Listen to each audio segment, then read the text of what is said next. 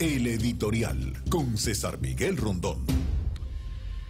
AP publica hoy un despacho desde Los Patios, Colombia, firmado por Regina García Cano. El título, Se reanuda la ola emigratoria en Venezuela tras la pandemia.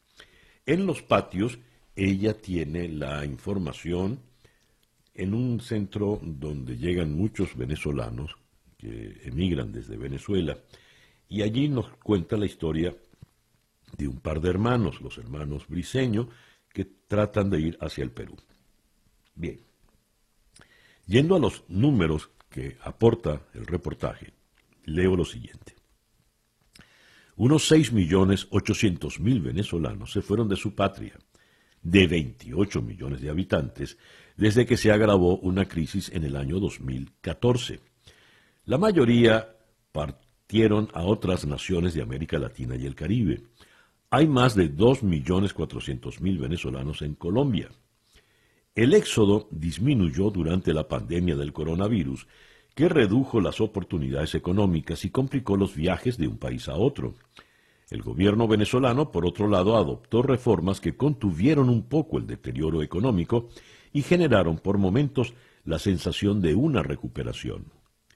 En el peor momento de la pandemia volvieron a Venezuela unos 150.000 venezolanos, según estimados de Naciones Unidas, y algunos países receptores reportaron una merma en la cantidad de migrantes venezolanos por primera vez en años.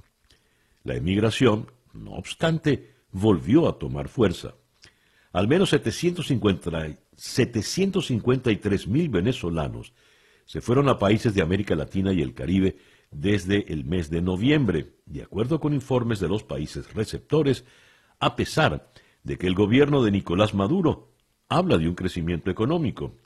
Colombia, que no actualizaba sus cifras desde noviembre, reportó la llegada, atención, de 635 mil personas entre eh, noviembre y agosto de este año, más de medio millón de migrantes.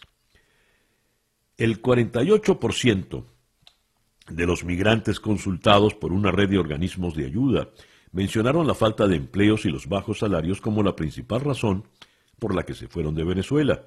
40% habló de las dificultades para conseguir comida y servicios básicos, según la Oficina de Venezuela del Alto Comisionado para Refugiados de Naciones Unidas, ACNUR. Dice el reporte de AP, Maduro tomó medidas para contener el deterioro económico, incluido el cese de estrictos controles de las divisas extranjeras, lo que en la práctica hizo que se comenzase a usar el dólar en lugar del bolívar venezolano.